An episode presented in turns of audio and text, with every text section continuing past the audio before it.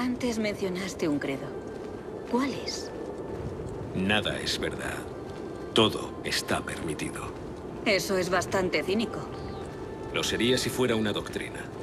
Pero es una mera observación de la naturaleza de la realidad. Decir que nada es verdad supone darse cuenta de que los cimientos de la sociedad son frágiles y que debemos ser los pastores de nuestra propia civilización. Decir que todo está permitido es comprender que somos los arquitectos de nuestros actos y que debemos vivir con las consecuencias, ya sean gloriosas o trágicas. La Mega Games. De jugadores para jugadores. Sean muy bienvenidos jugadores y jugadoras a la Mega Games, este programa de videojuegos cortito pero intenso, en el que te contamos las noticias, novedades y alguna que otra cosa clásica como tenemos hoy. Y es que en el día de hoy tenemos un programón exquisito, con toques de nostalgia, pero con visiones del futuro. Es que no me quiero enrollar mucho, solo quiero decir que dijimos en el programa pasado que este íbamos a tener un especial, pero al final lo vamos a pasar al siguiente. ¿Por qué? Porque está quedando súper bien el especial y quiero que quede mejor aún. Así que lo voy a dejar para la semana que viene. Va a estar estupendo el especial. Eh, voy a decirlo ya. Y sí, es un especial de From Software. De todo, me voy a intentar centrar y en los juegos Souls-like de From Software y también voy a hablar sobre su historia, pero eso será la semana que viene. Ahora no me enrollo más porque comienza la Mega Games.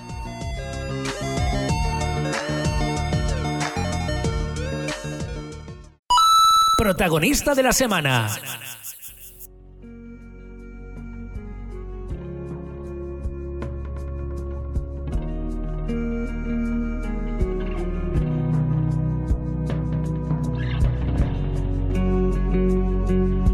En las vastas llanuras y montañas rugosas del viejo oeste surgió una leyenda que resonaría a través de los tiempos.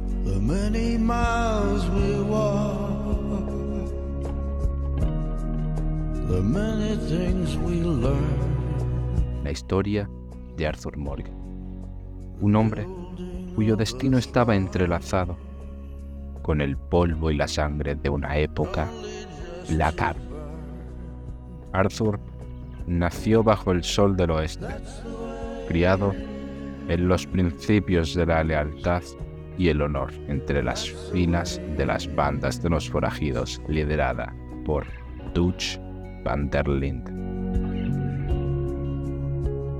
Desde sus primeros días, Arthur mostró una destreza innata en la silla de montar y un instinto bastante agudo para la supervivencia. A medida que la banda avanzaba por las tierras sin ley, enfrentándose a la mismísima ley y a los feroces vaqueros que buscaban desafiar sus dominios, Arthur emergió como un líder silencioso y respetado. Su historia se entretejió con elecciones difíciles y dilemas morales ya que las decisiones de Arthur influían en el destino de aquellos que nos rodeaban.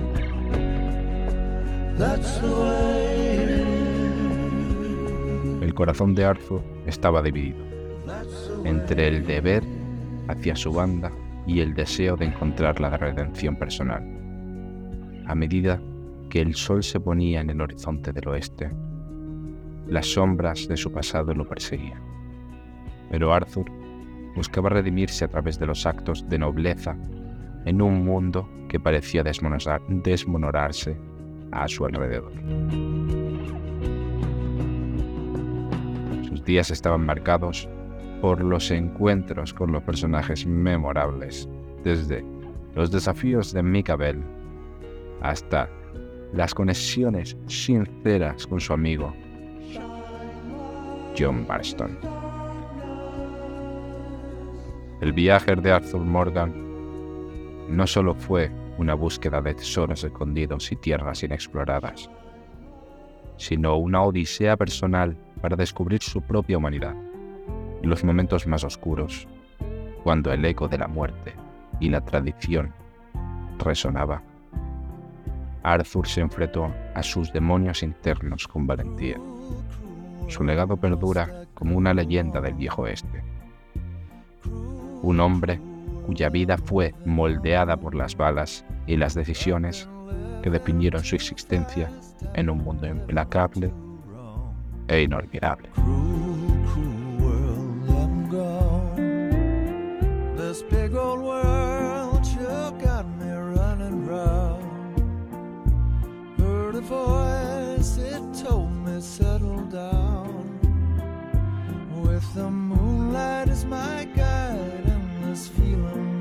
Deep inside, I know now that I'm homeward bound. As I wander through the pine. Noticias. Y después de este pedazo de protagonista de la semana como es Arthur Morgan, vamos a la sección de noticias, sí. Y tenemos una noticia bastante interesante para empezar. Y la verdad que, que lo- estoy leyendo la noticia ahora mismo y me parece bastante bien. Y resulta que demandan a Take Two Interactive por microtransacciones en, en de NBA 2K, ¿vale? Pero la cosa no, no se va solo al NBA 2K, ahora voy a, voy a ello. Empezamos resumiendo la noticia. Una persona ha demandado a Take-Two Interactive en Estados Unidos por lo que considera un robo de la moneda virtual comprada en entregas antiguas de la saga como 2K. El- esto es lo que yo venía justo ahora, porque no solo los NBA 2K, sino también ponemos de ejemplo los WWE 2K y en concreto el 2K22. Porque en la demanda se hace hincapié en la que Take Two Interactive cierra servidores de juegos antiguos, como por ejemplo en agosto del año pasado, que cerró NBA 2K21 y en enero cerraron los de WWE 2K22. Por eso yo no solo quería centrarme en, los NBA, sino también en sus otros juegos, impidiendo así utilizar o transferir a nuevos juegos el saldo comprado por los jugadores en dichas entregas. Esta persona considera este bloqueo un robo de su dinero y afirma que se trata de una política injusta, ilegal y codiciosa. Terminamos con un- unas cuantas noticias flash para terminar y resulta que el DLC de Cyberpunk 2077 llamado Phantom Liberty ha vendido 1,3 millones, no un millón nada más, 1,3 millones de copias haciendo una suma total de 4,3 millones de copias del juego. A mi parecer, no solo el, DLC en sí, sino la propia actualización gratuita que han llamado Cyberpunk 2077 2.0, es decir, es casi un juego nuevo, a mí me parece una... que llega tarde, por supuesto, sí, no hay que quitar el mérito ni lo malo que tiene, pero es lo que acabo de decir, no hay que quitarle mérito porque Cyberpunk 2077 a mí ahora mismo me parece un muy muy buen juego para poder jugarlo si no has... Es verdad que recomiendan los, los de CD Projekt, recomiendan empezar una partida de cero con los nuevos DLC ya que afirman que debido a este nuevo, estas nuevas actualizaciones de Cyberpunk 2077 2.0 re- se reafirman en que es casi un juego nuevo, un juego completamente nuevo, una, la experiencia a la hora de jugarlo es completamente diferente a la que ya tenía de antes. A mí me parece una, una muy buena opción, ya que mejoraron la inteligencia artificial de los policías, mejoraron muchísimas cosas. Porque Cyberpunk tenía muchísimas cosas que mejorar. Y brindándonos un DLC con una nueva ciudad, nuevos personajes y una historia súper, súper chula y muy trepidante.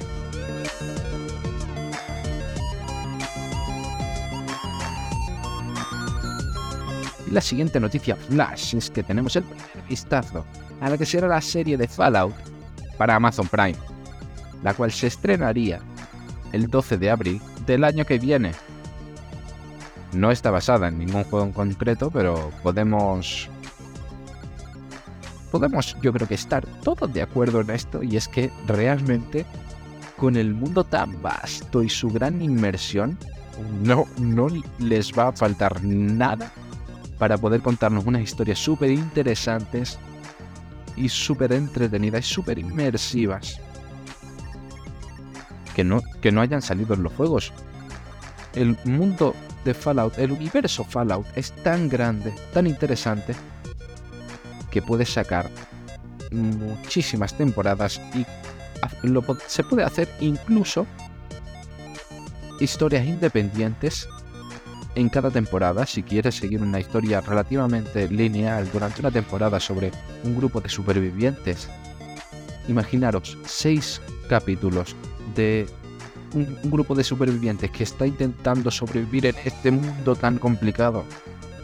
Y la temporada que viene otra temporada con un grupo de personas que es completamente diferentes, con unas historias completamente diferentes y unas subtramas diferentes. Eso, a mi parecer, podría quedar muy bien. Pero habría que ver, habrá que ver. Veremos cómo ver y cómo quedará la serie cuando salga el 12 de abril. Yo, la verdad, tengo bastante ganas y muchas esperanzas puestas ya que es una serie de Amazon Prime. No tienen una mala fama y yo tengo muchísimas ganas, por supuesto.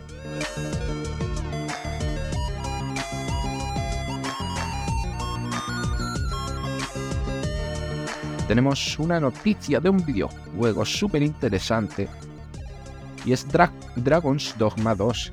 Este juego que tiene bastante más expectación de lo que parece y es que se lanzará el 22 de marzo. Revela este juego, el Dragon Dogma, ya nos ha revelado sus requisitos mínimos y recomendaciones.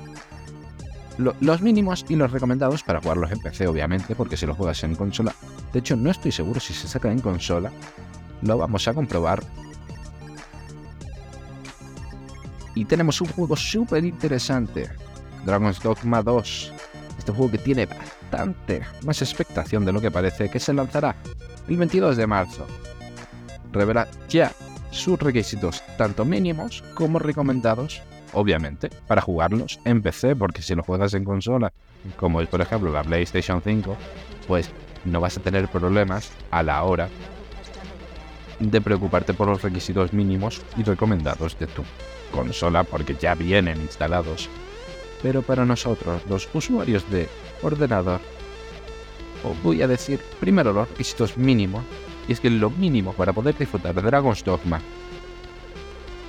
2 a 1080 y más o menos 30 FPS para Nvidia GeForce RTX 2080 Ti o AMD Radeon RX 6800 necesitaremos un sistema operativo Windows 10 74 bit o Windows 11 74, 64 bit, perdón.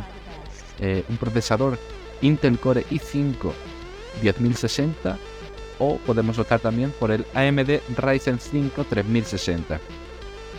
De memoria necesitaremos 16 de RAM, no se sabe todavía cuánto pesará el juego.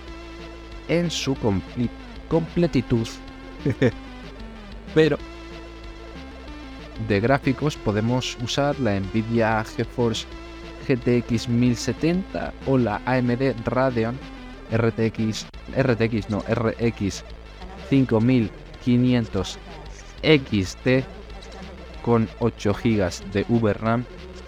Sí, es probable que la gente que no esté acostumbrada a estos componentes de ordenador, esta parte les suena un poco a chino, pero es normal. Es normal. Eh, después de, los gráficos pasamos al DirectX y bien necesitaremos la versión 12 y una red de conexión de banda ancha a internet. Y pasamos a los juegos recomendados. Los juegos recomendados, el, el objetivo sería jugarlo a 4K, 30 FPS sin RTX y sí, se- sería algo de ese estilo. Poderlo jugar 4K, 30 FPS, lo dicho, sin RTX. Con RTX podría cambiar bastante. Y empezamos con el sistema operativo que es Windows 10 70 64 bits o Windows 11 64 bits. El, proce- el procesador sería un Intel Core i7 10070 10700 o podríamos optar también por el AMD Ryzen 5 3600X. De memoria RAM es exactamente la misma que la anterior, son 16 GB de RAM. Y para los gráficos podríamos tirar por una Nvidia GeForce RTX 2080 o una AMD Radeon RX 6700. Y lo mismo que antes con el DirectX necesitaremos la versión 12 y por supuesto una conexión de banda ancha de internet.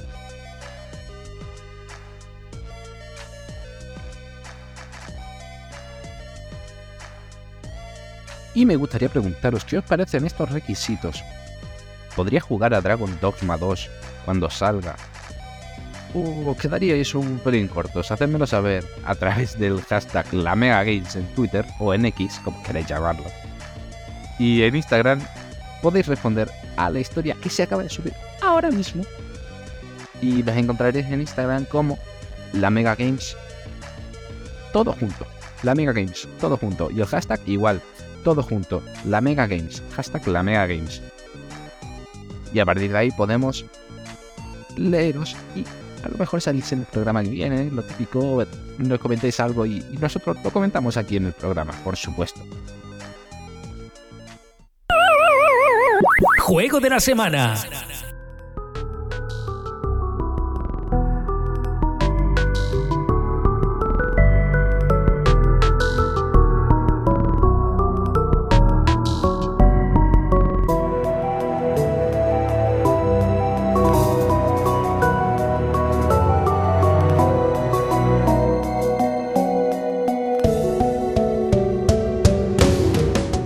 Binding of Isaac.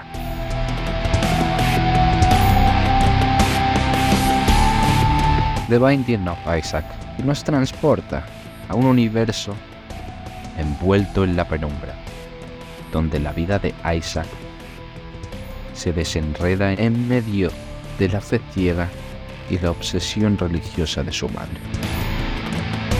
La trama se inicia con un acto atroz. La madre, convencida por una voz divina, decide sacrificar su propio hijo como una demostración de extrema devoción. Ante este sombrío destino, Isaac, motivado por la urgencia de la supervivencia, busca refugio en el laberinto cambiante de los sótanos de su hogar. Estos sótanos, generados aleatoriamente, se convierten en el escenario de un viaje épico y desafiante. A medida que Isaac se aventura más profundo en las entrañas de esta pesadilla arquitectónica, se enfrenta una amalgama de monstruos grotescos y jefes temibles en cada nivel. No obstante, la esperanza surge. Y surge en las mejores formas posibles, ya que tenemos habilidades únicas y las propias mejoras del personaje. Y Isaac las va recogiendo durante todo su camino, desde lágrimas potenciadas hasta transformaciones inexplicables. Estas adiciones no son solo para fortalecer a Isaac, sino que también alteran su apariencia y sus habilidades de maneras inesperadas. El estilo pixelar del juego constituye significativamente una atmósfera inquietante, creando un lienzo visual que refleja la naturaleza macabra de la narrativa. En este viaje, la historia de Isaac se despliega de manera no lineal, revelando las complejidades de sus relaciones familiares a través de encuentros con personajes y escenas impactantes. El humor negro y las referencias a la cultura pop se entrelazan hábilmente en este oscuro tapiz, añadiendo capas de profundidad a la experiencia. The Binding of Isaac no es simplemente un desafío roguelike, sino una inmersión profunda en los miedos internos y los demonios personales de su protagonista. Cada repetición del juego desbloquea nuevos elementos y revela caminos alternativos, tejiendo una narrativa en constante evolución en este mundo sombrío y cautivador. El juego no solo ofrece un desafío jugable, sino también una odisea narrativa intrigante que invita a los jugadores a explorar las sombras más profundas de la psique de Isaac.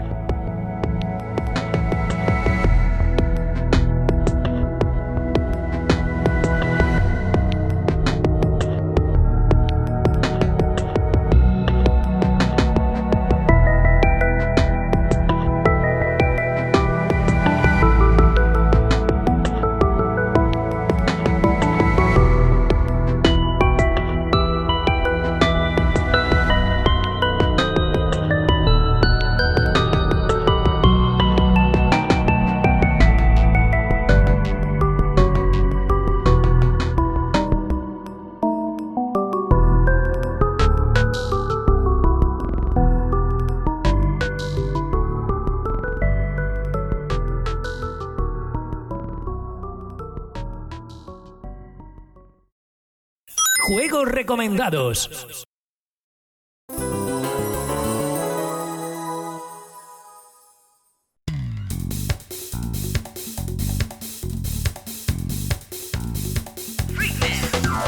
Y sí, como estaréis escuchando podréis daros cuenta, esta música no es una música normal, no es una música contemporánea, digamos, actual. Es una música clásica, una música arcade. Marvel vs. Capcom 2 New Age of Heroes. Y sí, estamos hablando de Marvel contra Capcom 2, New Age of Heroes. Este juego de lucha presenta una amplia variedad de personajes seleccionables de los universos de Marvel y Capcom. La acción es frenética, con batallas 3 contra 3 y un énfasis en los combos espectaculares. La jugabilidad es rápida y llena de intensidad. Los jugadores pueden crear equipos personalizados de héroes y villanos para enfrentarse en los combates vibrantes. Contra Capcom 2 New Age of Heroes fue lanzado en el 2000 para las máquinas arcades, posteriormente también lanzado en diversas consolas como la Dreamcast, PlayStation 2, Xbox. Y continuamos con Tekken 3. La tercera entrega de la serie Tekken es un videojuego de lucha en 3D que ha sido elogiado por su extenso elenco de personajes, movimientos fluidos y mecánicas de juego accesibles, pero profundas. Ofrece modos de juegos variados, desde el clásico arcade hasta el popular modo Tekken Force. Es considerado uno de los mejores juegos de lucha de su época.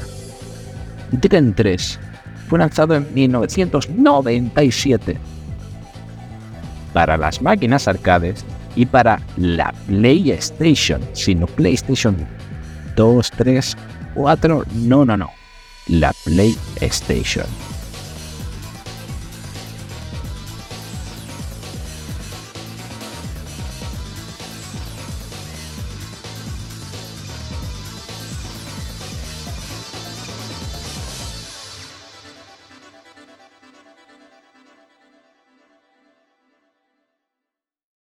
Continuamos con Mortal Kombat.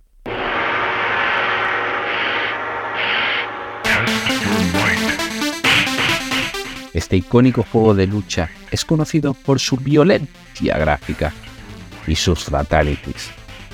Movimientos especiales que permiten a los jugadores ejecutar acabando con sangrientos combos y con sus oponentes derrotados. Presenta un elenco variado de luchadores y cada uno con su propio estilo y habilidades únicas. Mortal Kombat 1 fue lanzado en 1992 para las máquinas arcade y posteriormente adaptado a una amplia variedad de plataformas incluyendo consolas como la Sega Genesis, Super Nintendo y bastantes más.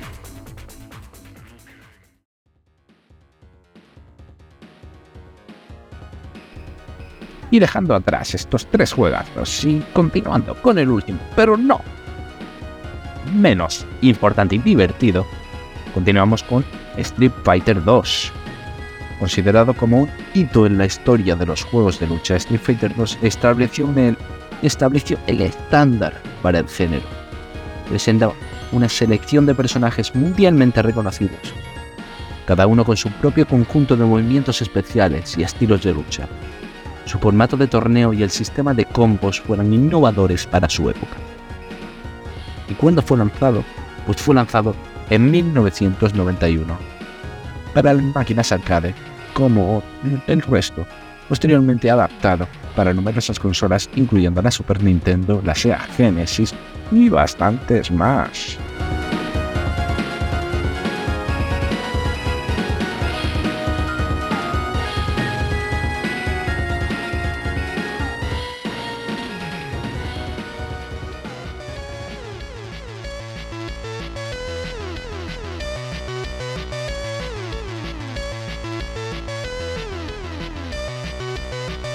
Y sí, como decimos en todos los programas, cuando escucháis este cambio de música que en este programa no es tanto ya que es clásico con clásico. Es que estamos empezando a terminar, estamos terminando de terminar, comenzando a acabar de acabar, terminando de terminar, terminando la terminación de la terminada. Y voy a... porque me iba a explotar la cabeza. Sí, terminamos el programa de hoy, de esta semana. Y quiero recordaros la pregunta que os he hecho antes en las noticias, es que ¿qué os parecen los requisitos del Dragon Dogma 2? ¿Podréis jugarlo cuando salga o os quedaréis cortos? Eh, recordaros que me lo podéis hacer saber a través del hashtag la Mega Games, todo juntito, ¿vale? La Mega Games, en Twitter o X, como quieras llamarlo.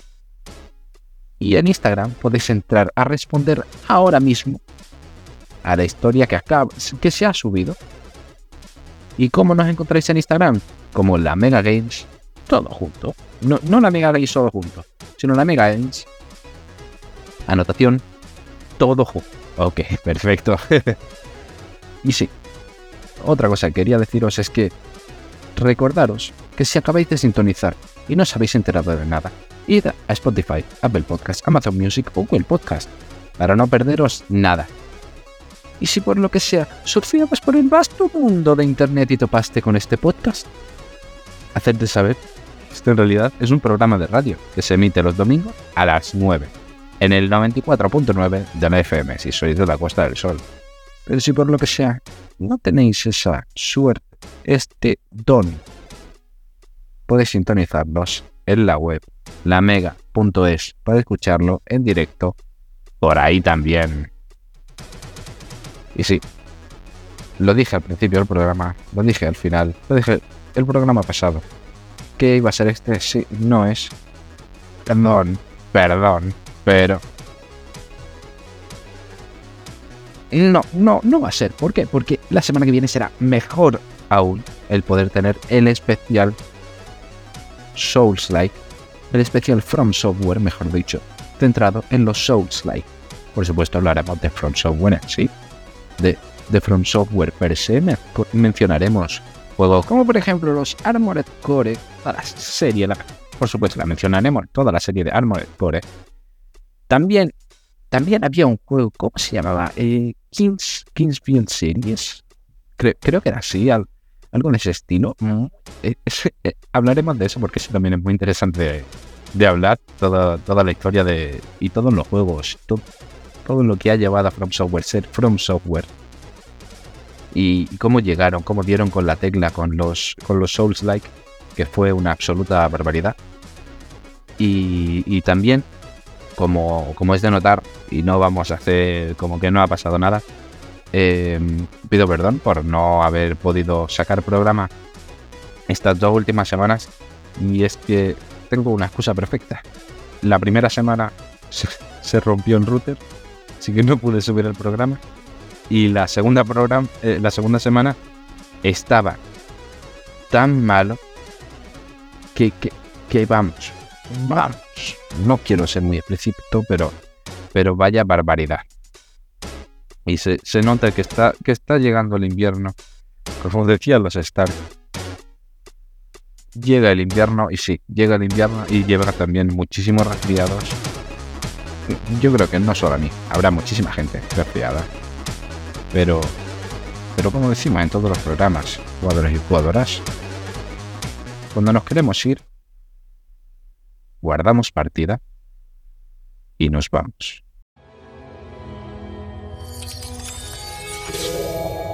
Soy el maestro Obi-Wan Kenobi. Lamento comunicar que tanto nuestra Orden Jedi como la República han caído y la oscura sombra del Imperio se alza para ocupar su lugar. Este mensaje es una advertencia y un recordatorio para cualquier Jedi superviviente. Confía en la fuerza. Nuestro futuro es incierto. Una nueva esperanza emergerá. Que la fuerza te acompañe. Siempre.